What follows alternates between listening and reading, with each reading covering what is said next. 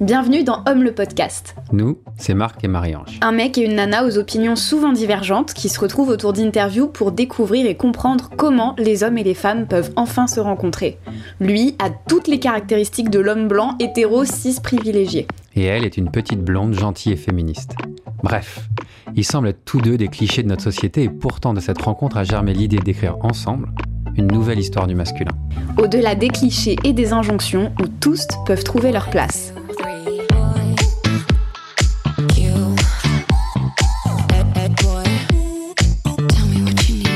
Dans cet épisode, nous accueillons Olivier Herold, coach, consultant. Nous vous souhaitons une bonne écoute.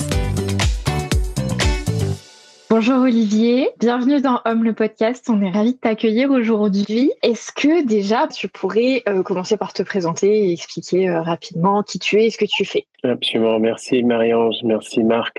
Je suis Olivier Harold, donc euh, autrichien irlandais, vivant en France depuis presque 20 ans. Je suis coach, consultant. J'ai mené pendant plusieurs années un, cabinet de leadership, de coaching et de formation de management pour des grosses entreprises. J'ai arrêté cette année et là je suis en train de créer ma, ma nouvelle aventure à partir de l'année prochaine. Bah, hâte d'en savoir plus. Généralement, on commence tous les épisodes par la première question qui est qu'est-ce que ça veut dire ou qu'est-ce que ça représente le mot masculin pour toi? Le mot masculin, euh, bah, je pense que déjà c'est chargé de plein de connotations et d'où aussi de d'émotions. Le premier souvenir de d'être confronté à masculin, féminin, pour moi, ça date de quand j'avais 6 ans. J'ai détesté jouer au foot. Et je voulais absolument pas, jouer au, parc, euh, à la récré, au foot avec les garçons. Et c'était les garçons. Euh, donc l'option, c'était soit de jouer même malgré moi, soit jouer avec les filles et, m'affirmer dans, dans mon choix. Et je voulais en fait que ma mère m'écrive un petit mot en disant bah, Olivier peut pas aller à la récré, il peut pas aller au parc euh, pendant les pauses pour une raison X, Y. Ma mère a refusé. Elle a dit non, non, tu fais ton choix. Donc c'était peut-être le premier choix de masculin-féminin que j'ai dû, dû prendre et j'ai très vite compris que ça sera pas le foot. À quel point j'aime pas. et donc voilà, donc j'ai fait mon choix qui a peut-être pendant un bon moment influencé aussi ma connotation de qu'est-ce que ça veut dire d'être masculin? Ça veut dire euh, aimer le sport, euh, être fort. Euh, il y a une forme d'agressivité parce que en fait la, la, raison pour laquelle une des raisons pour laquelle j'aimais pas le, le foot c'était parce que j'avais peur de, du ballon. Euh, il y avait ce, jeu où il, pas le foot évidemment, mais un autre jeu, je sais pas comment ça s'appelle en français, où il fallait avec le, ballon taper sur les gens et si tu te faisais taper, tu étais out. Voilà. Donc, ça veut dire tirer sur les personnes avec un ballon. J'avais détesté ça, ça faisait mal. Donc voilà, ça c'était le premier contact de ce choix masculin-féminin. Qu'est-ce que ça veut dire? Qu'est-ce que ça veut dire pour moi? Et autant que spontanément, j'ai choisi ma voix, donc peut-être la voix plus féminine je me suis pas posé trop de questions, mais ça m'a ça m'a certainement marqué. Et pendant des années, en fait, je me suis fait charrier à l'école euh, parce que j'aimais pas le sport, etc. Ok. Le, le, sport, je crois que c'est la balle au prisonnier ou dodgeball en anglais. Dodgeball, that's it. Balle, balle au prisonnier? La balle au prisonnier. Maintenant, je Maintenant, je sais quoi éviter parce que j'aime toujours pas. je comprends très bien. C'est marrant parce que moi, je crois que quand j'étais petit, Pareil, j'ai joué plutôt avec les femmes, avec les, les jeunes filles. Moi, j'ai fait beaucoup d'élastiques où on menait, il fallait faire des trucs. Et donc, je me demandais, c'était quoi, toi, les jeux que tu jouais avec à la récré avec, avec les filles? euh, Pareil, l'élastique. Il y avait une espèce, je sais pas, on, on, avait des cases par terre. Je me souviens peut-être plus très bien comment ça, comment ça marchait, mais voilà, exactement. Il y avait un bac à sable. Donc, euh, je me souviens même encore à l'âge de 7 ans, jouer dans le bac à sable, je sais pas à quoi j'ai oublié. Après, je me sentais pas forcément intégré avec les avec les filles non plus. Je pense que j'étais d'un naturel beaucoup plus introverti à l'époque. J'avais une forte préférence pour l'introversion. Donc, je cherchais le contact avec une ou deux autres personnes et, je, me suis fait des, copines proches, mais c'était moins des jeux avec beaucoup de gens, en fait. Euh, donc, la notion de groupe, euh, je sais pas, ça, c'était pas moi non plus euh, à l'époque. Je, l'ai développé beaucoup plus, plus tard, ça. Et j'étais en train de dire, c'est marrant parce que malgré tout, dans les jeux dits féminins à l'école, il y a quand même un esprit de compétition. Parce que moi, je me souviens qu'à l'élastique, il fallait quand même être le plus fort, il fallait à la marelle, il y a quand même un truc où il faut gagner. C'est marrant parce que pour moi, dans, le côté un peu masculin, il y a une sorte d'esprit de compétition. Et en fait, c'est vrai que dans les deux jeux, dans, dans tous les jeux, il y a un esprit de compétition, mais il est valorisé de la même façon. Bah, le but d'un jeu, ça reste de gagner quand même. Certains jeux. Après, tu as des jeux aujourd'hui collaboratifs où on est censé être euh, inclusif. mais, mais le but est toujours de gagner, même s'il faut collaborer pour gagner. En fait, il y a toujours ce côté gagnant-perdant, en fait, c'est vrai.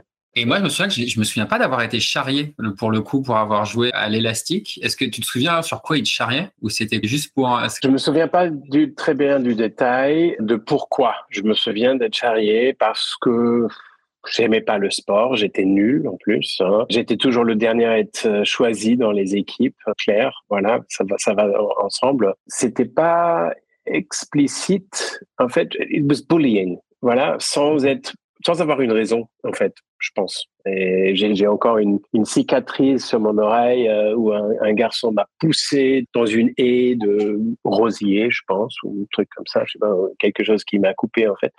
Est-ce que je me souviens pourquoi?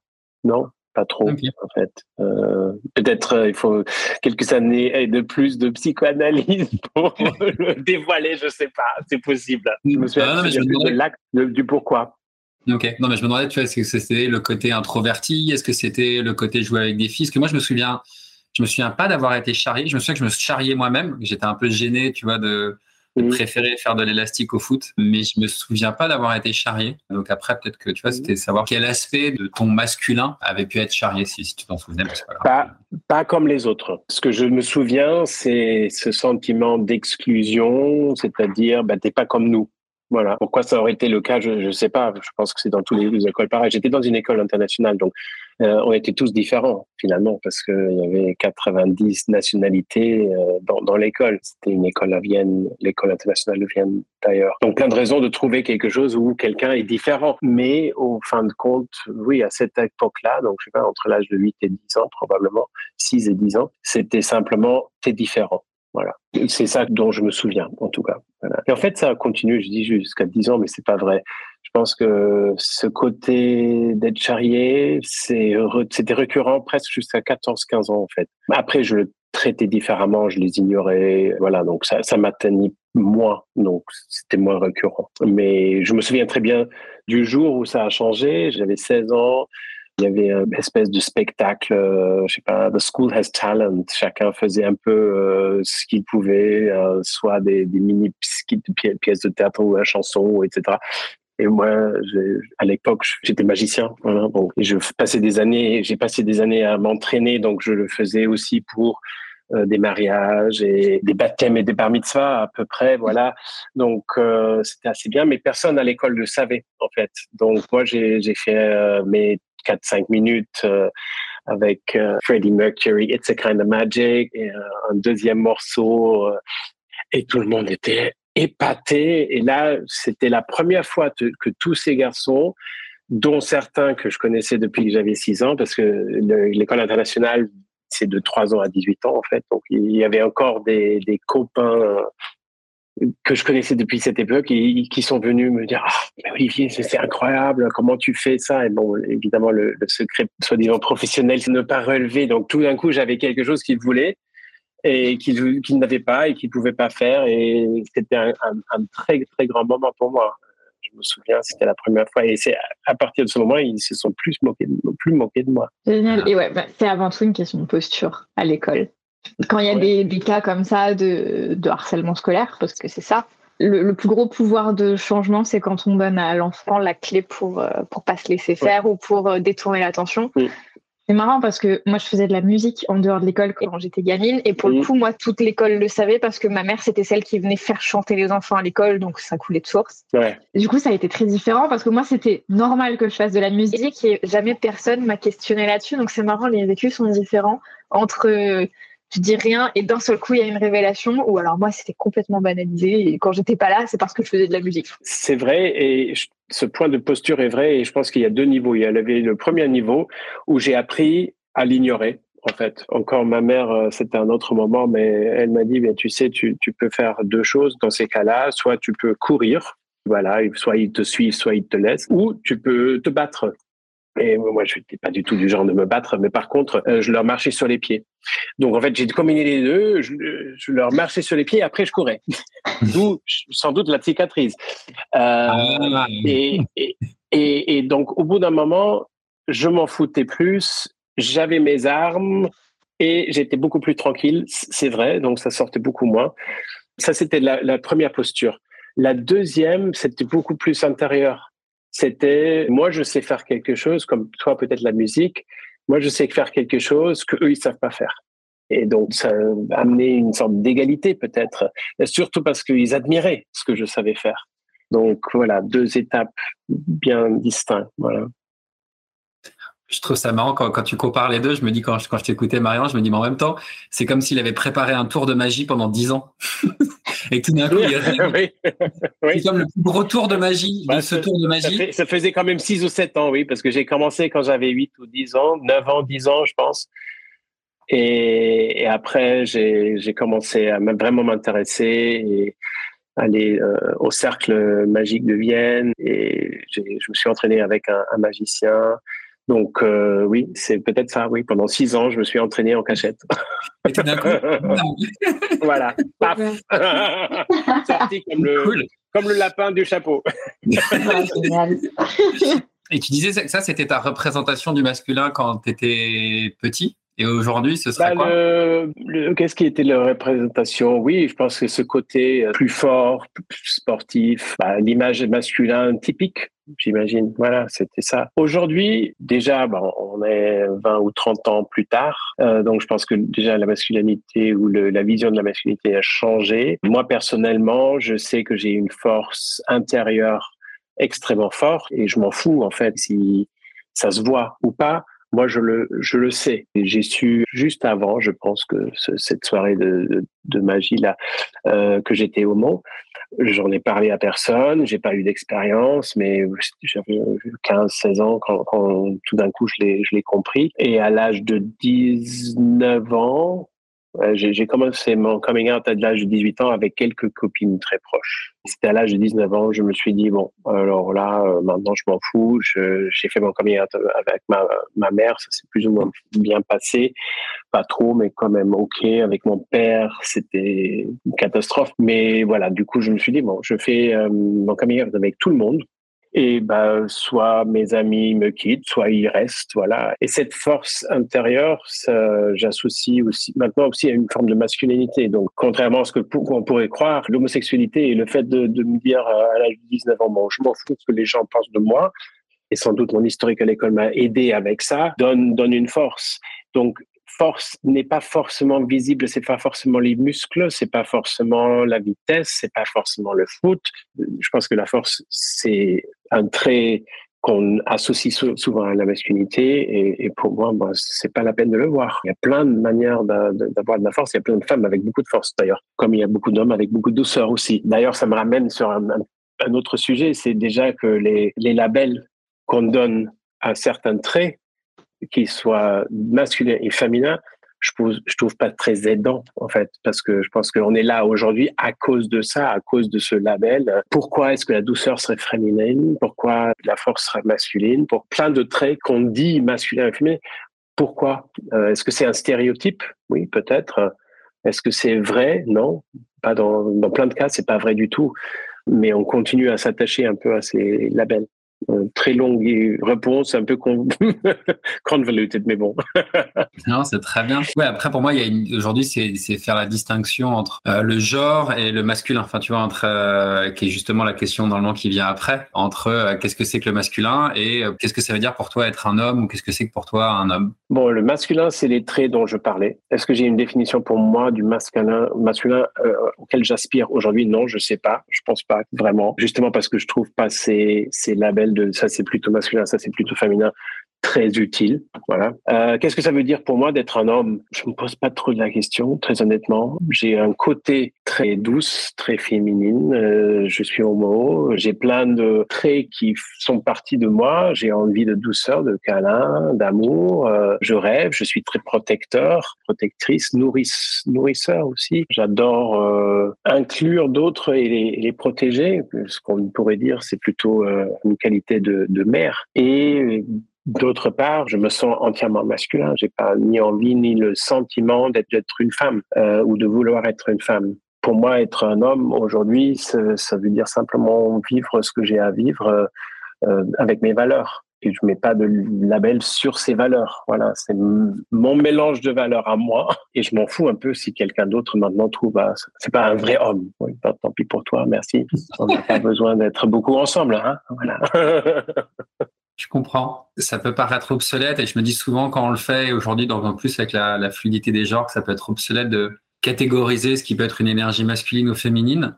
Sauf qu'après, pour moi, c'est des archétypes. Euh, et tu vois, quand parfois, dans certains autres endroits, on va me parler de yin ou de yang ou de Shiva ou de Shakti, ça me parle moins. Enfin, tu vois, quand, je, quand on dit connecte-toi à Shiva ou à Shakti, qui sont donc deux divinités indiennes qui représentent un le masculin et l'autre féminin, bah moi, ça, à l'intérieur de moi, ça résonne pas et ça vibre pas. Et par contre, quand on me dit l'énergie masculine ou féminine, tout d'un coup, c'est c'est une sorte d'archétype ou c'est une énergie qui est beaucoup plus facile pour moi à canaliser, comme si je me dis, ok, la, la conscience et la matière. Est-ce que c'est pas juste parce que tu, depuis tout petit, entends ces mots masculin, féminin Et si depuis tout petit, on te parlerait de yin et yang, tu aurais la même vibration. Je pense que c'est voilà. Donc, euh, est-ce que c'est une raison de, le, de continuer à l'utiliser C'est ça où je me pose des questions. Est-ce qu'il voudrait... J'ai pas d'enfants, voilà. Mais si j'avais des enfants, est-ce que moi je parlerais plutôt de yin et yang euh, ou des divinités indiennes ou un autre concept avec d'autres mots, avec d'autres labels, afin de désamorcer? Euh, Je sais pas, parce que ayant justement grandi euh, dans, dans une école internationale, euh, moi, je suis du genre de célébrer tout et de, ne pas célébrer rien. Euh, ce que je veux dire par ça, en Angleterre, maintenant, on ne dit plus Merry Christmas, mais Season's Greetings. Parce que oh, on veut pas être offensif, parce que peut-être cette personne bah, ne célèbre pas Noël. Oui, mais bon, on peut aussi dire Happy Hanukkah ou euh, les vœux pour Diwali. Pour, moi, il faudrait garder toutes ces différences. Donc, est-ce que de changer le label masculin-féminin, est-ce que c'est utile? Non, peut-être euh, c'est mieux d'en parler comme nous on fait aujourd'hui, comme vous faites dans la série de podcasts pour pour aérer plus d'opinions qui sont différentes et pour euh, justement accepter cette diversité et le fait que dans notre culture on appelle ça masculin et féminin et ça n'a pas forcément quelque chose de négatif. Il n'y a pas d'une intention négative derrière Et je n'ai pas la réponse. C'est toujours un discours dans ma tête, euh, des, questions que je continue à me poser. Mais j'aime pas trop simplifier afin de vexer personne. Je pense qu'on on arrivera à un truc qui est tellement simple que tout sera beige et tout, tout sera pareil. Voilà. Bah, c'est le truc qui est intéressant, c'est qu'effectivement, euh, tu vois, la voie bouddhiste, c'est un peu la voie du milieu, mais moi, je trouve que pour connaître la voie du milieu ou sentir le milieu, c'est bien de connaître les polarités. Enfin, tu vois, de connaître l'ombre et la lumière, de connaître le masculin, le féminin. Donc, j'aime bien quand tu as des archétypes opposés qui fait que bah, tu peux, malgré tout, l'expérience terrestre, c'est d'exposer, de découvrir la polarité, euh, la joie et la tristesse. Enfin, tu peux, tu peux connaître que la joie. Et qu'on a tous ces polarités en nous, peu importe le label. Euh, juste parce que je suis un homme, ça ne veut pas dire que je peux pas avoir euh, des, des, traits soi-disant féminins. C'est pas exclusif, je suis d'accord. Je mm. pense qu'on a tous des polarités où on est quelque part sur une échelle de polarité, en fait. Donc euh, voilà. Et je pense que très peu de gens sont complètement d'une côté ou d'autre côté euh, des extrêmes non plus. Mm. Mm. Et d'ailleurs, ça, me fait penser quand tu parlais à tout ça, euh, est-ce que tu sens des différences entre le masculin en Angleterre, en France, en Autriche, ou est-ce que tu as senti des, différences euh, en fonction de tes, origines ou de ton pays dans euh, comment appréhender cette notion oui, euh, de manière générale, les pays nordiques, euh, l'Angleterre, euh, les, les, les, pays nordiques, euh, l'Allemagne aussi, par exemple, euh, sont beaucoup plus, comment dire, coincés, pour ne pas utiliser le mot correct, mais euh, je pense que le, les hommes ont plus de mal à s'avouer qu'ils ont un côté euh, soi-disant féminin ou des traits féminins, féminines. Euh, et dans les, dans les cultures latines, bien qu'il y a ce machisme, il y a quand même aussi beaucoup plus de, de liberté d'expression, des émotions. C'est ok, voilà, de, montrer des émotions.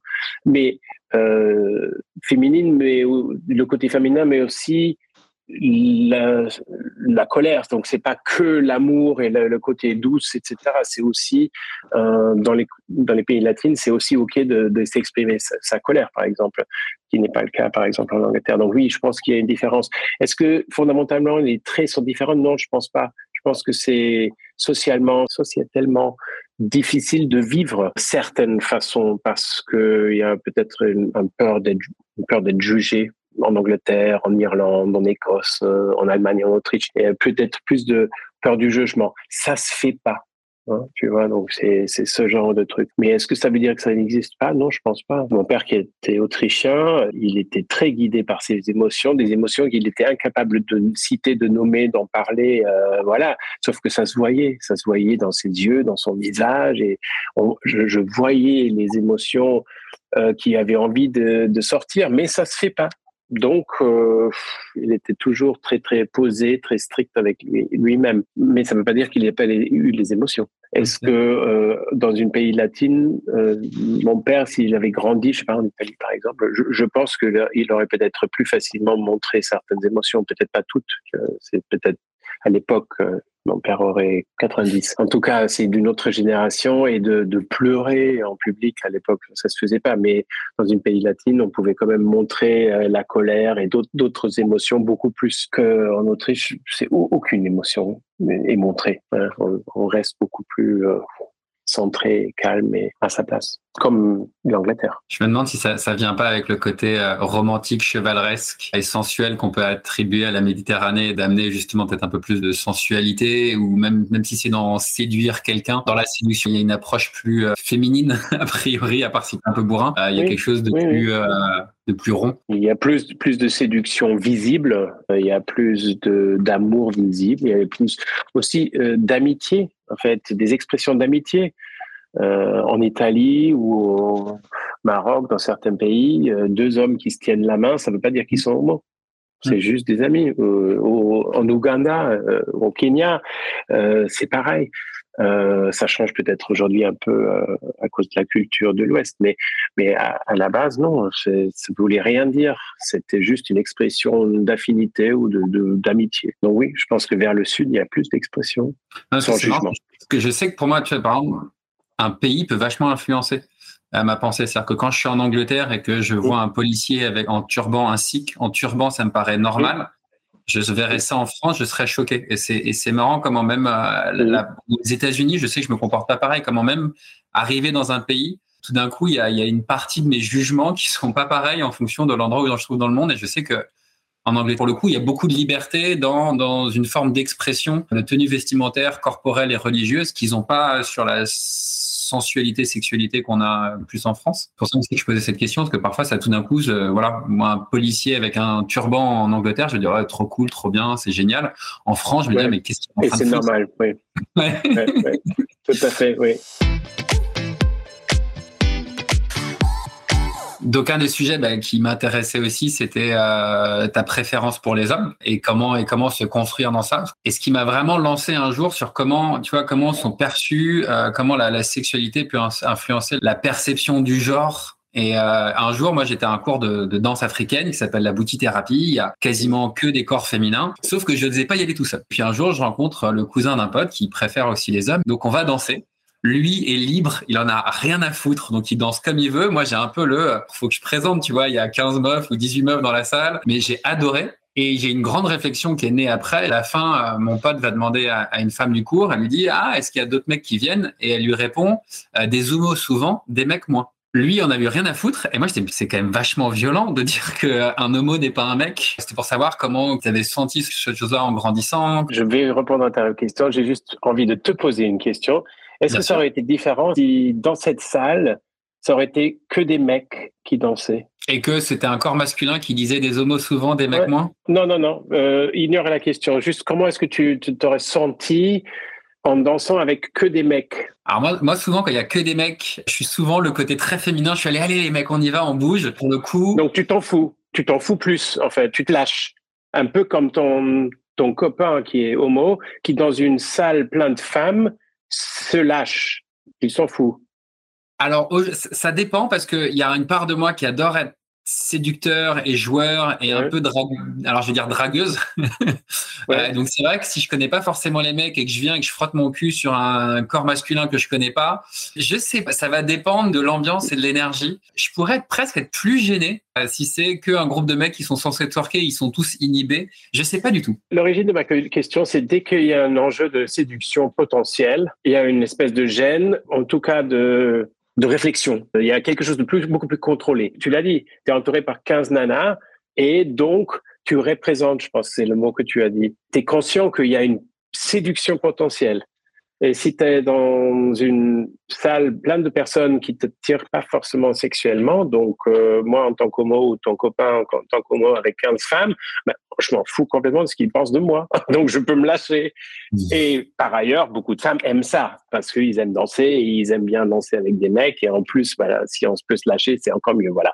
Donc je pense que moi, j'aurais du mal à me lâcher autant dans un environnement qu'avec des hommes de vraiment de me laisser aller et de faire ma folle, de danser comme je veux, etc., sans réfléchir, bah, parce que j'ai envie de plaire. Et dès que tu as envie de plaire, bah, tu commences à réfléchir consciemment ou inconsciemment. Désolé, petite parenthèse, ça m'a juste frappé. Je pense que, voilà, parce que ton, ta petite histoire m'a fait réfléchir et, penser à ça. Juste pour rebondir avant que j'oublie, j'ai mes copines qui m'a dit que quand j'étais pas dans le cours, le cours était pas du tout pareil. On m'a dit que les cours où j'étais là, il y avait tout d'un coup une sorte de tension entre toutes les femmes que quand j'étais pas là, n'était pas du tout présente. Ça, je pouvais pas le mesurer, mais j'ai une copine qui m'a dit putain les cours où t'es pas là, c'est vachement plus détente. L'ambiance est beaucoup. L'inverse est vrai aussi, hein, ça va dans les deux sens, je suis sûr. Hein. C'est quoi ta question? Nomo n'est pas un mec. Je pense que je suis du côté de ton copain. Euh, je, ne je ne mettrai pas autant de poids sur l'expression. Il y a beaucoup de mots, mais pas beaucoup de mecs. Je pense pas que ça me fera du mal ou que je me dirais ah putain mais moi je suis un mec. Hein. Euh, je sais que je suis un mec, voilà. Euh, et, je suis même pas sûr que peut-être pas juste un raccourci pour mec hétéro, tu vois. Je, je, sais pas. Mais c'est vrai que depuis que j'ai fait mon coming je me pose très très rarement ce type de questions. Avant beaucoup. Avant, je ça, ça me travaillait et, et, maintenant, je m'en fous si quelqu'un pense que je suis pas un mec. Euh, je, voilà, j'ai pas besoin de passer de temps avec avec cette personne. Euh, évidemment, je dis ça comme si c'était très facile. C'est pas toujours facile dans le dans le monde professionnel, par exemple. J'ai passé des années, même après mon coming out, à être très euh, sensible à ce sujet. Euh, je dis, disais pas forcément que j'étais homo parce que bah il y a toujours des gens au boulot qui n'aiment pas ou qui sont homophobes ou que... donc j'évitais d'en parler jusqu'à j'ai compris que à l'époque mon N plus 2 j'avais je sais plus 25 ans à peu près 26 ans disait derrière mon dos ben lui il a des idées bien au de, au de, sa tête et de toute façon lui il, il n'aura pas un poste euh, professionnel avant sa trentaine euh, et il n'a pas ajouté ce homo, mais c'était très clair qu'il était homophobe.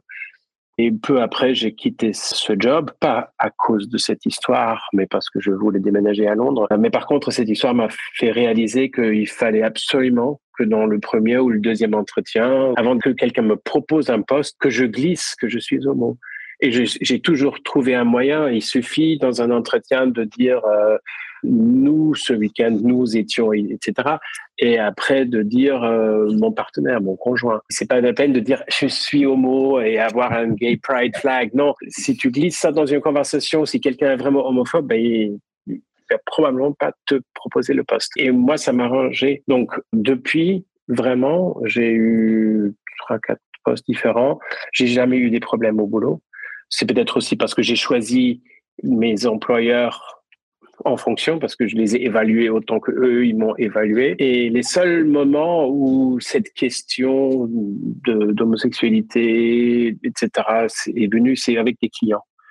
Je fais des développeurs de leadership, je fais du coaching, des, des formations de management. Le cabinet que j'ai mené pendant des années faisait ça. Déjà avec des clients, ils n'ont pas forcément besoin de savoir que je vis avec un homme. Euh, dans une relation, relation entre, avec un client, tu sais, et prestataire, tu sais pas si la personne est mariée, oui ou non. Voilà, donc pas la peine forcément d'en parler tout de suite. Avec certains c'est devenu très libre et très vite. On a vite compris qu'on se comprend. Donc, euh, je le cache pas, mais j'ai pas besoin d'en parler tout de suite. Et encore moins avec mes coachs ou mes participants dans un programme de développement. Parce que là, si tu une vingtaine de cadres supérieurs d'une certaine tranche d'âge en moyenne, quand même, au, pire, ça va mettre un frein. Et au mieux, c'est neutre, mais ça n'ajoute rien. Voilà. Donc, oui, ça m'est déjà arrivé de faire des stages résidentiels pendant trois jours et d'être assis à côté d'un participant il, lui, parle de sa femme et, du coup, bah, je dis euh, soit je suis célibataire, soit je parle de nous, mais je dis jamais il. Je dis juste nous. donc je ne mens pas, mais je n'attire pas l'attention dessus. Voilà, donc ça c'est les seuls moments où, peut-être euh, ça me croise l'esprit. Le reste du temps, non, il y a tellement de choses euh, dans ce monde où, où, il faut se casser la tête. si quelqu'un a un préjugé contre moi, tant pis. Et je suis très cool sur ça, mais pas sur d'autres choses. Hein. J'ai plein de problèmes qui, me préoccupent. Euh, je ne sais pas ce qui a fait que j'ai switché à un âge très jeune. Aujourd'hui, je suis avec un homme euh, qui, a 47 ans, deux, ans moins que moi, et euh, qui a fait son coming out qu'il y a six ans, qui, n'est pas aussi à l'aise. il n'aime pas que, que j'embrasse quand je le vois ou dans la rue, dans un café, etc. Moi, pendant des années, j'ai vécu avec un homme où ça ne posait pas de problème. Donc maintenant, il faut que je me freine. Donc je le fais à cause de lui. Mais moi, ça je m'en fous complètement. C'est marrant, c'est comme si euh, euh, ça t'avait libéré. Parce que moi, je sais pas si je serais capable de dire je suis un mec et je m'en fous. Enfin, tu vois, c'est comme si ma construction de temps en temps, euh, parce qu'aujourd'hui, je pense que je me sens plus très hétéro, plus forcément ni mec ni femme, ça change. Mais par moments, je suis rattrapé par un conditionnement de un mec, c'est ça? Et c'est comme si, tu vois, le fait que tu te sois dit, ok, je suis homo et j'ai fait mon coming out de magicien et de ma sexualité, hop, c'était passé à autre chose. Et que moi, à 39 ans, je suis encore en train de me dire par moment, c'est quoi être un mec? Je suis encore rattrapé par cette euh, poursuite illusoire, alors que tu vois, nous avons fréquenté des lieux similaires et je, je sais très bien que c'est illusoire, mais c'est vachement dur de, de, complètement lâcher. J'ai envie d'être euh, un mec, tu vois, d'incarner le mec, comme si ça avait libéré. Je, je n'ai pas d'astuce pour toi. Je, je, ne peux pas malheureusement te dire, bah voilà, tu fais ça comme ça et, et ça viendra c'est venu comme ça hein. pour moi et je le cherchais pas en fait. Et comme j'ai dit, c'est pour pour moi c'est venu d'un coup sans réfléchir parce que je le cherchais pas. Et je sais que pour d'autres c'est pas le cas et j'ai un ex qui a maintenant je sais pas 53 54, il est convaincu que personne ne sait qu'il est homo. Euh, il a vraiment fait son coming out. Voilà. Donc euh, euh, moi, j'ai l'impression qu'il y a aussi cette sensation de, c'est en fonction du lieu, de la personne que j'ai en face de moi. En fonction, je sais qu'il y a par exemple certaines femmes qui vont attendre que je sois un mec et, et, je sais que parfois ça peut m'emmerder. Et parfois, quand je séduis des hommes, je peux être beaucoup plus libre. Parfois, je sais que j'ai des copines qui adorent ou qui sont très attirées par mon côté féminin ou même le fait que je peux avoir de l'attirance pour des hommes. Et donc, tout d'un coup, c'est vrai que j'ai beaucoup, je me sens tout d'un coup plus d'espace, parfois en fonction de, de, de la présupposition qu'on attend de moi. J'ai l'impression d'adapter mon rapport avec euh, c'est quoi être un mec, un homme. Euh. Je pense que c'est le cas pour tout le monde. Côté femme, parce que je peux pas m'exprimer côté homme, les mêmes questions se posent dans l'autre sens. C'est-à-dire que dans le monde professionnel, on attend de nous qu'on soit quand même dans des qualités plus masculines, qu'on soit efficace, euh, qu'on optimise notre temps et euh, d'un autre côté, selon d'autres contextes. Et en fait, je pense que la question de contexte se pose à tout le monde et que c'est qu'une question de facette et de savoir s'adapter et faire preuve de souplesse. Peut-être il faut juste se poser la question quel genre d'humain tu veux être et laisser tomber cette question de masculin et féminin? À quoi ça sert en fait C'est une bonne question. Et par moments, je suis rattrapé, par moments, je, je passe à autre chose, par moments, je m'en fous. J'avais un pote qui m'avait dit justement, euh, je, je, parlais de fidélité avec un copain qui était en, couple homo. Il me dit ah ouais ouais on est fidèle et puis j'en parle à un autre pote il me fait non mais ça va il, il est fidèle va lui redemander euh, c'est quoi sa définition d'être fidèle? Et donc je vais lui redemander il me fait bah oui on, on est fidèle c'est-à-dire qu'on s'aime mais par contre on peut coucher avec euh, qui on veut Et je lui ai dit, ah, attends, c'est intéressant. il m'avait dit justement le, le fait qu'il n'y ait pas d'archétype ou de cadre euh, très fort ou très visible dans la société de qu'est-ce que, comment ça doit se comporter un couple homosexuel, ça lui avait amené beaucoup de liberté. Et en t'entendant là, je me dis qu'il y a aussi une, euh, le fait qu'il y ait moins d'archétypes, ça permet aussi peut-être potentiellement de, plus se créer ou d'aller trouver autre chose, ses repères pour son couple, pour sa vie amoureuse, se sentir euh, épanoui euh, sur Terre. Ouais, je, suis en train de réfléchir. Est-ce que c'est parce que il n'y a pas d'archétype Probablement, parce que pendant des années, euh, nous pouvions pas nous se marier. Avec le mariage vient le concept de fidélité, monogame, etc.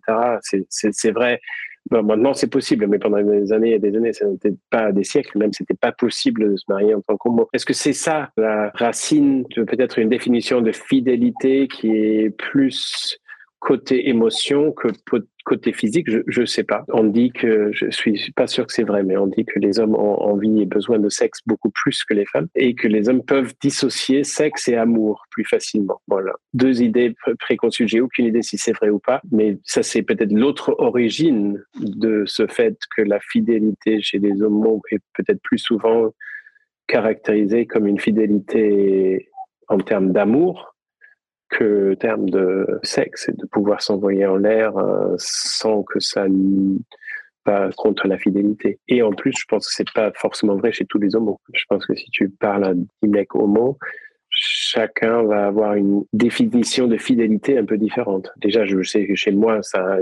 évolué. J'étais très dans, la fidélité absolue et mon parcours fait que j'ai évolué dans, cette pensée. À bien ou à tort, je sais pas.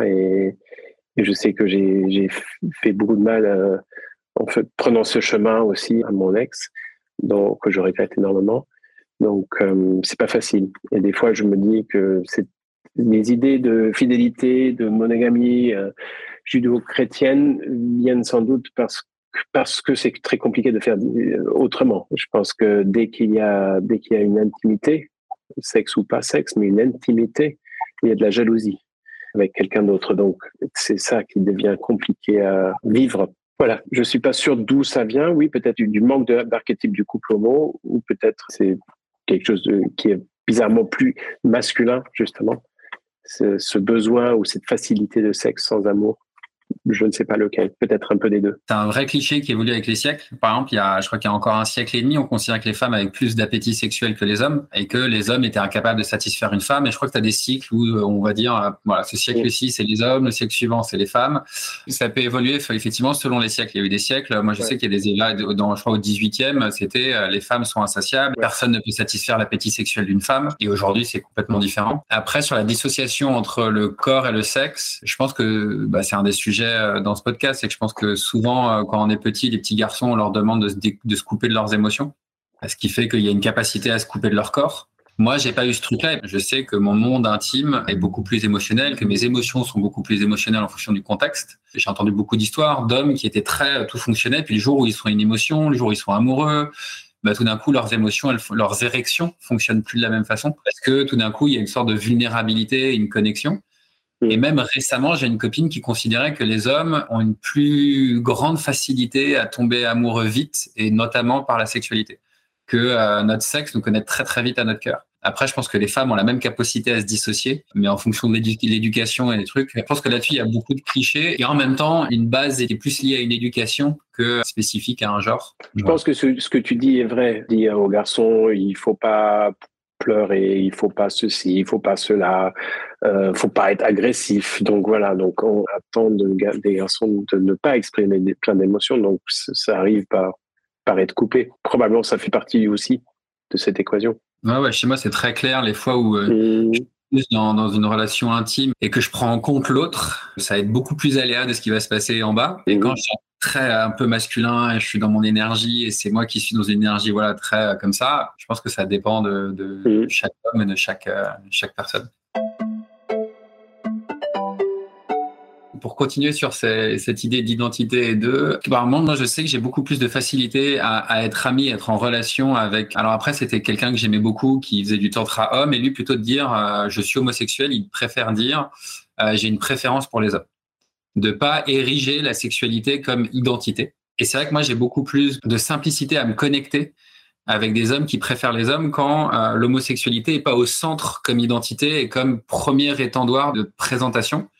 Et dans ces cas-là, j'ai comme un mur où j'arrive pas. Il y a un truc où j'ai beaucoup de mal à me connecter. Je me demandais comment tu vois, comment tu l'avais vécu toi, ça, ou cette différence, ou cette sensation. Quand j'ai, quand j'avais 16 ans, j'ai, vous ai raconté tout à l'heure que j'ai compris que j'avais euh, une attirance et une préférence pour les hommes, mais j'ai pas exclu pendant des années de pouvoir aussi avoir une attirance pour, pour les femmes. Je me suis toujours dit, ben, qu'est-ce qui m'attire chez quelqu'un, c'était rarement le corps d'un homme, c'était euh, l'intellect, le sourire, l'intelligence émotionnelle, plein de choses qui ne sont pas liées que à un homme. Donc pourquoi est-ce que ça serait qu'un homme qui m'attire? Ça s'est jamais fait. Ma mère m'a dit d'ailleurs quand j'avais 21 ans, ben, comment est-ce que tu sais que tu es homo si tu n'as jamais couché avec une femme? Oui, maman, merci. Et je ne sais pas quand, il n'y a peut-être pas un moment clé qui, où j'ai eu un déclic, mais au fur et à mesure, au cours des années, je, je me suis dit, ben, oui, non, je, suis homo. I'm gay. Je dis rarement je suis homo en fait. Je sais pas pourquoi. C'est peut-être parce que le français n'est pas ma première langue, mais j'ai mis des années pour le prononcer. Comme je l'ai dit tout à l'heure, je trouve souvent des moyens dans des nouvelles relations de le glisser assez tôt parce que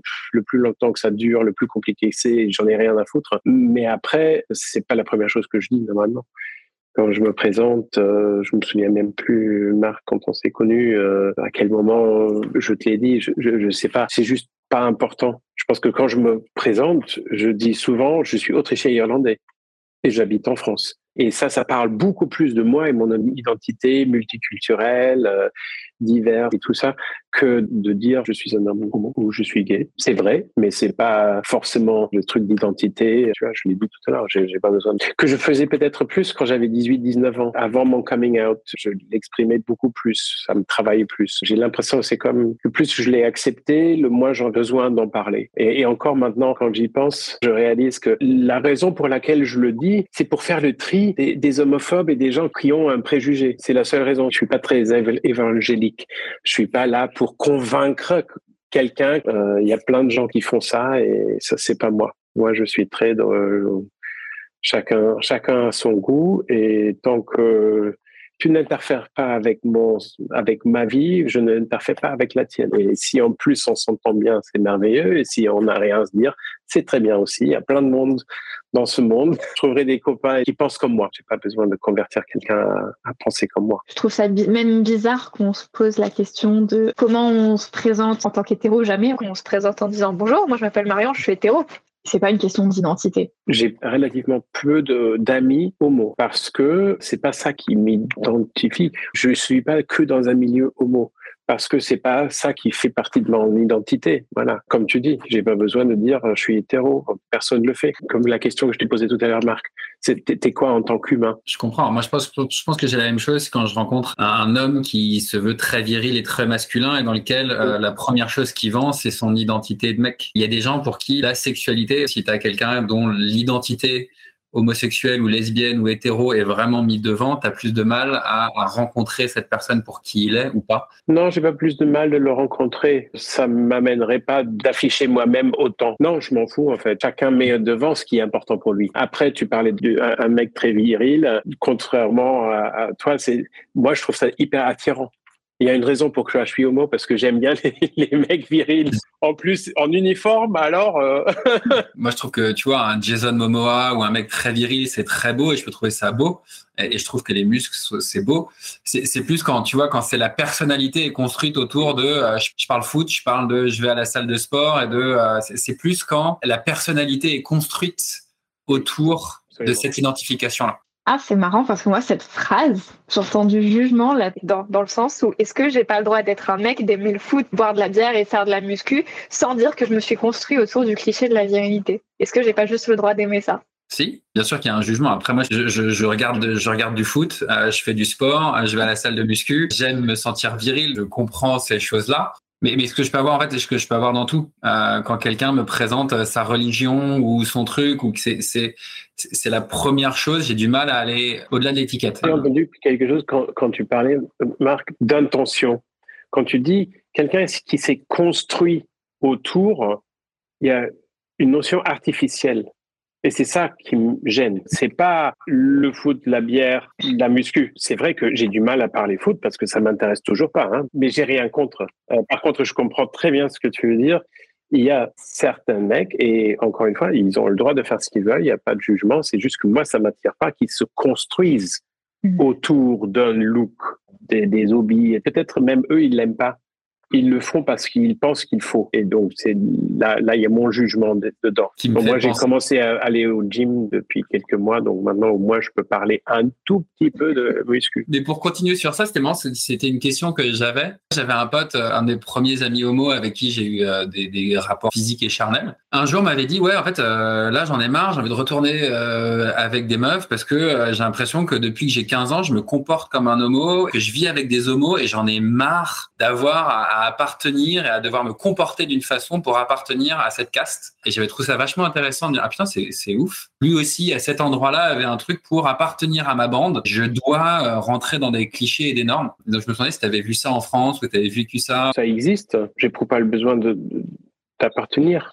Je sais pas comment c'est aujourd'hui. Je, je, le vois de loin, peut-être aussi loin que toi. Si tu vas dans, dans le marais, dans des bars, j'adore y aller et j'y vais aussi mais j'y vais pas tous les semaines ou tous les jours ou même tous les mois. Et c'est c'est pas ma caste, moi, c'est pas ma bande d'amis. Donc je m'éclate quand j'y vais, mais j'ai pas besoin d'appartenir. Je pense que j'ai mis beaucoup de temps à comprendre à quel groupe j'appartiens parce que justement, ayant grandi euh, autrichien irlandais dans une école internationale, en fait, euh, j'appartenais nulle part ou partout, mais il y avait toujours quelque chose qui me gênait. J'ai mis des années pour trouver euh, les livres, les théories de Emma Pollock sur euh, third culture kids, c'est-à-dire les, les, enfants qui sont souvent soit de parentés mixtes et vivent dans un autre pays, euh, soit de parents du même pays mais qui vivent à l'étranger à cause de, par exemple, le service militaire. Quand j'ai découvert ça, j'ai tout de suite compris, ça c'est ma caste. Toutes mes amies, mmh. quasi tous mes amis les plus proches que j'ai depuis 20 ans ou 30 ans,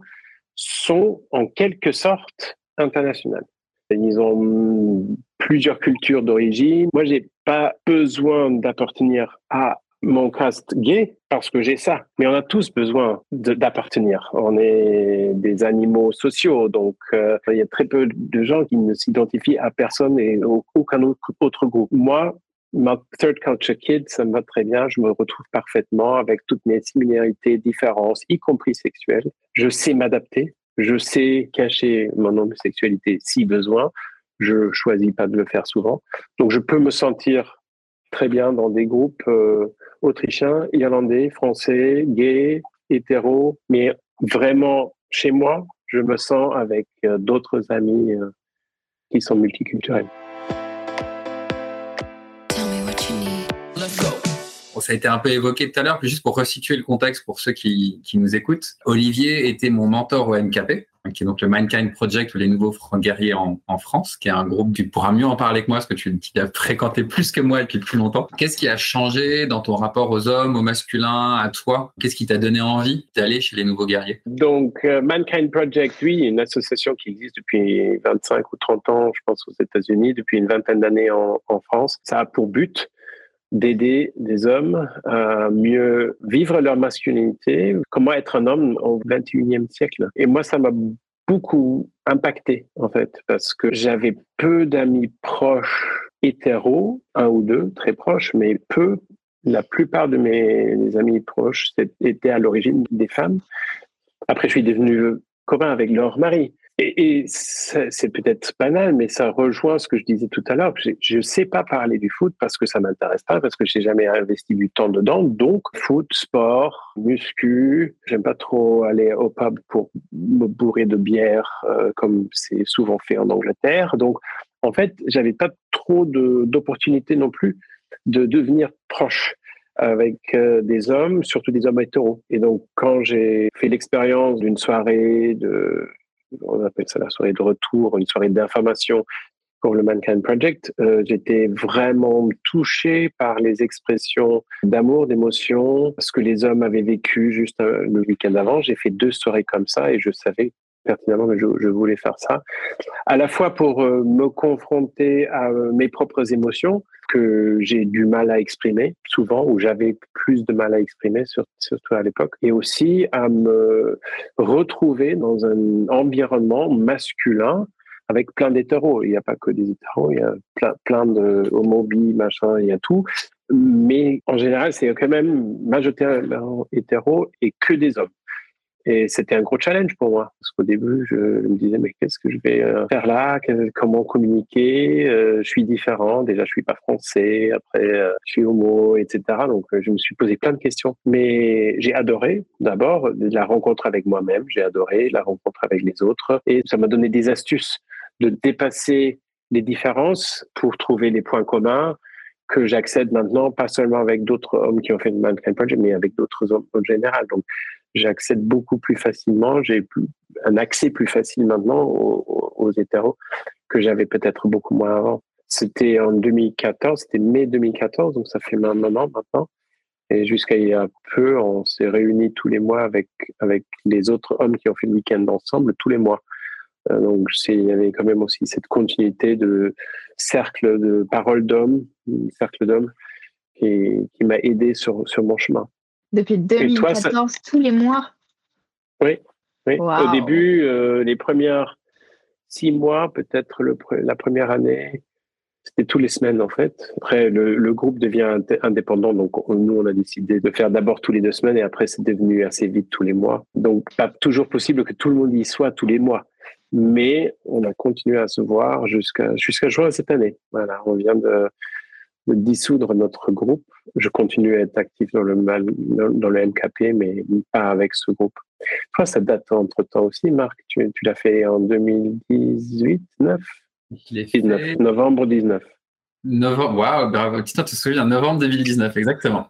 Ouais, c'est un, pour toute personne qui a envie de changer d'opinion sur qu'est-ce que c'est qu'à peut être un groupe d'hommes et un groupe de paroles d'hommes et, l'importance que ça peut avoir. Euh, allez-y, foncez. C'est beau, c'est touchant. Et alors moi, dans la question que j'ai envie, c'est quoi tes astuces pour rencontrer des hétéros? Ah ben, Rencontrer, je sais pas, mais comment gérer la rencontre En fait, tu vois, c'est peut-être une nuance. De dire très honnêtement que je suis pas très foot, et de partir sur autre chose. Donc après, ça dépend le contexte. Euh, si je sais un minimum sur la personne ou c'est un contexte XY, donc souvent dans le monde professionnel, je vais partir sur leur, euh, leur boîte, leur employeur, par exemple. Et je fais suffisamment de recherches juste avant pour savoir deux ou trois trucs par exemple, leur, leur boîte. Est-ce qu'ils sont plutôt en croissance ou pas en croissance? Ou est-ce qu'il y a quelque chose qui vient de changer, etc. Et je pose une question sur un sujet comme ça ou quelque chose que je peux imaginer les intéresse. Je les fais parler et j'écoute. Et comme entre-temps, j'ai aussi fait une, une formation de, de coach moi-même et je, et je suis coach en entreprise, mais cette euh, formulation de questions et de, de retourner les questions vers l'autre pour écouter. Tout ça m'a donné à la fois la confiance de ne pas avoir peur et la technique de questionnement qui n'est pas intrusif, mais qui fait parler l'autre. La plupart des gens adorent parler de, soi. Et il suffit d'une ou deux choses pour accrocher, pour trouver d'autres choses qu'on a en commun. Et c'est ça. Euh, là où c'est difficile, c'est que si quelqu'un me pose une question sur le foot et je dis ben, je connais rien, et, euh, et, après ils essaient un deuxième sujet, je dis n'importe quoi, la muscu ou je sais pas quoi, et je sais rien, ça, freine la conversation. Donc l'astuce, je pense que c'est de moi poser des questions et d'écouter afin de trouver les sujets voilà qui, qui, qui lient, parce qu'il y en a plein sans doute. Et une autre chose que je pense que je peux, ça dépend aussi beaucoup le contexte, mais surtout en tant que coach ou dans mon métier, je suis souvent en binôme avec euh, des cadres supérieurs, des cadres dirigeants, etc. Et je vais très bien sur une question assez profonde, assez intime, personnellement, genre euh, pourquoi vous vous levez le matin pour, aller au boulot fait, Qu'est-ce qui vous motive d'aller au boulot tous les matins, par exemple? Ou peut-être encore plus presque intrusif, mais je choisis la question qui fait juste un petit oh, je réfléchis et je réponds. Et souvent, ça, ça, suffit pour aller un cran plus loin, beaucoup plus loin que le partage de bah, tu, tu aimes quelle équipe de foot et tu suis quoi et machin. C'était quoi le résultat du, du jeu le week-end dernier? Et qui finalement, si ça m'intéresserait vraiment, je pourrais regarder tous les jours pour, pour, pour être au courant. Mais ça m'intéresse moins. L'humain m'intéresse plus. C'est une des qualités parfois que je peux aimer d'entraîner avec des mecs, c'est que ça va parler de rien, mais juste on va passer un moment ensemble. Et le foot, euh, la voiture ou le truc, ça va être juste un prétexte à glander ensemble. Bon, parfois, ça pourrait être plus silencieux. Mais je me souviens que j'avais un pote du MKP euh, qui était dans un groupe de parole de toute sa famille. Et un jour, il a fait, ah, vous en avez pas marre de parler de voiture, on va pas parler de vrais sujets? Et en même temps, je comprenais sa frustration. En même temps, j'étais, mais est-ce que tu vois que c'est leur seule manière à tous ces hommes, en fait, de créer du lien? J'étais en tristesse pour les deux. Euh, en tristesse pour les groupes d'hommes qui, en fait, ne peuvent parler d'aucun sujet intime et en tristesse que lui qui avait envie d'intime. Donc voilà, j'entendais. Ce que tu viens de dire sur euh, glander ensemble, ces sujets permettent de juste être euh, ça m'a rappelé un, ami qui était un peu un, mentor en fait pour moi au début, plus, plus âgé que moi. On voyageait souvent ensemble pour des raisons professionnelles et euh, un jour il m'a dit ce que j'adore euh, quand on voyage, c'est qu'on peut être ensemble sans parler et qu'on se, qu'on se fait suffisamment confiance ou qu'on se connaît assez bien pour, pour que c'est pas bizarre.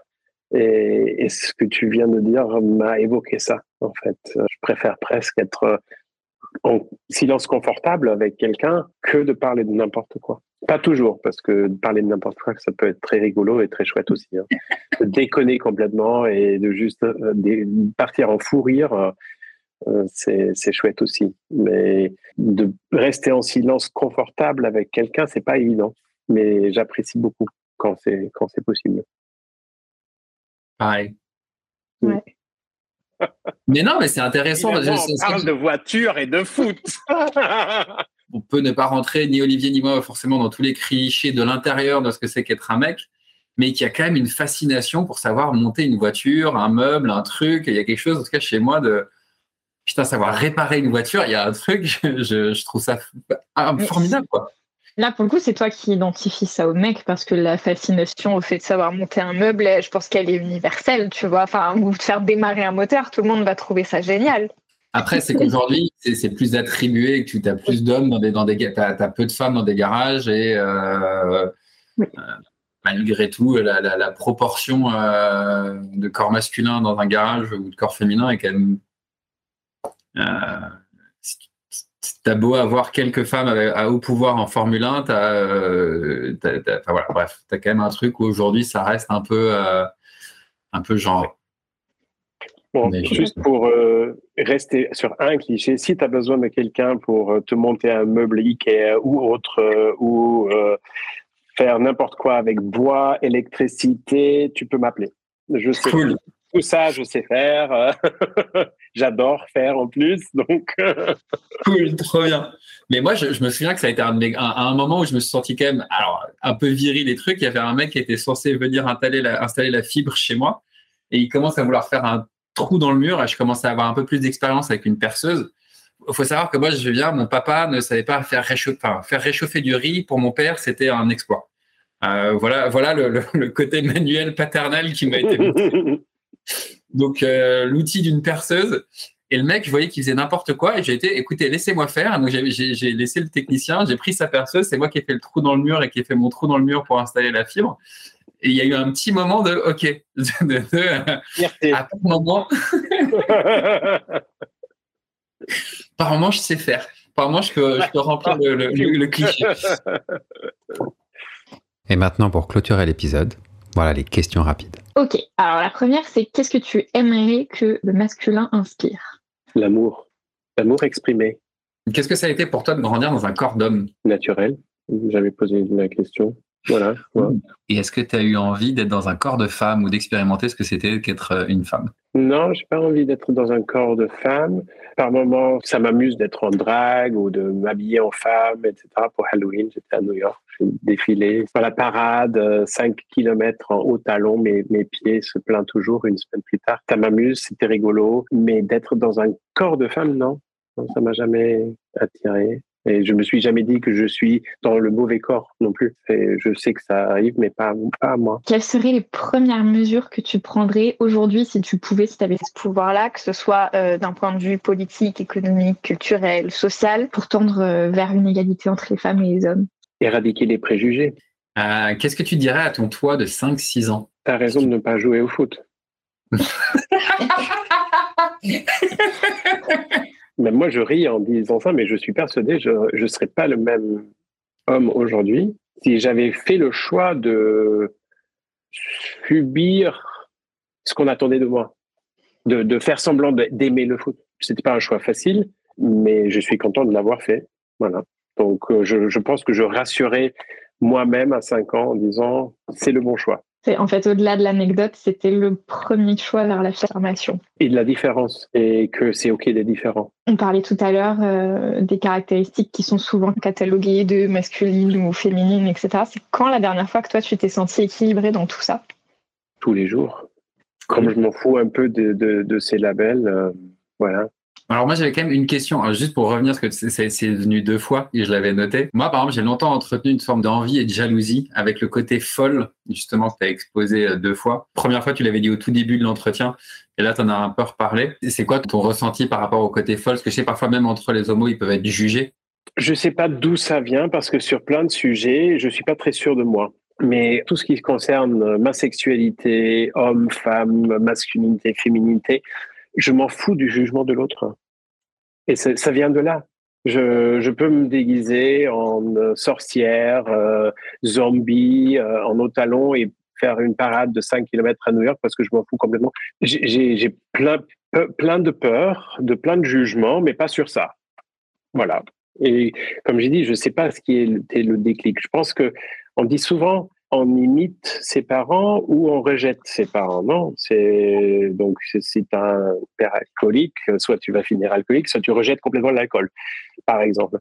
Euh, une caractéristique très autrichienne et c'était très, très présent chez mon père, c'était la peur du jugement de l'autre, y compris avec euh, ça, la, la, phrase ça se fait pas. Qu'est-ce que les autres vont penser? Et euh, une phrase qui m'a toujours rendu dingue un tel pense aussi comme si le, jugement de quelqu'un d'autre était plus important que le, jugement de moi-même. Donc tout ça, je l'ai rejeté. Je, et je, pense que ça s'est fait à ce moment-là où je me suis dit, bon, maintenant, j'ai fait mon coming avec ma mère. Mon père, mon père, c'était très compliqué pendant des années hein, à cause de mon coming. Mais je l'avais fait et donc euh, je me suis dit, bon, voilà, maintenant je fais ça et, et les gens, soit, ben, soit ils m'aiment, soit ils m'aiment pas et tant pis pour eux. Hein. Et je sais pas d'où vient cette force, mais elle est là. Et je pense que c'est ça qui me permet d'aller euh, dans une boîte et de danser comme un fou, euh, de faire ma drag queen à New York, de faire des, choses complètement fous ou folles. Et je m'en fous un peu parce que ça m'amuse. Voilà. Mm. Et c'est contagieux. Le nombre de gens qui ont pris des photos de, moi, euh, je pense que cet enthousiasme, c'est contagieux. Voilà, donc c'est ça qui est chouette, en fait, de, voir l'effet que tu peux, avoir sur quelqu'un d'autre. Mais je sais qu'il y a encore de temps en temps un jugement dans mon quotidien. Euh, par mm. contre, ça peut m'arriver de mettre des robes, des jupes. Mais il y a encore, je suis parfois rattrapé par une identité. Mais donc, ça, ça, juste, ça me redonne envie de continuer à faire ça et, et de mm. m'autoriser à faire ça et, et, et d'avancer, que ça plaise ou pas. Merci beaucoup, Olivier. Si jamais nos éditeurs ils veulent suivre ton travail, est-ce qu'il y a un endroit où on peut te retrouver sur les réseaux ou pas trop? Sur LinkedIn. Euh, c'est le seul réseau sur lequel je suis vraiment présent. Et Roldo, je pense on le mettra dans le commentaire avec le podcast. Voilà. Absolument. Génial. C'est facile.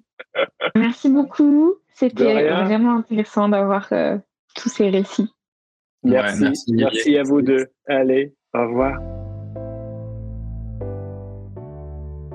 Merci d'avoir écouté cet épisode. Si vous souhaitez soutenir le podcast et nous aider à le diffuser plus largement, nous vous invitons à nous laisser 5 étoiles sur votre plateforme d'écoute. Vous pouvez aussi nous retrouver sur Instagram pour suivre les actualités du podcast et nos partages autour de lectures et de découvertes en lien avec ce sujet. On se retrouve jeudi prochain pour un nouvel épisode de Homme le podcast.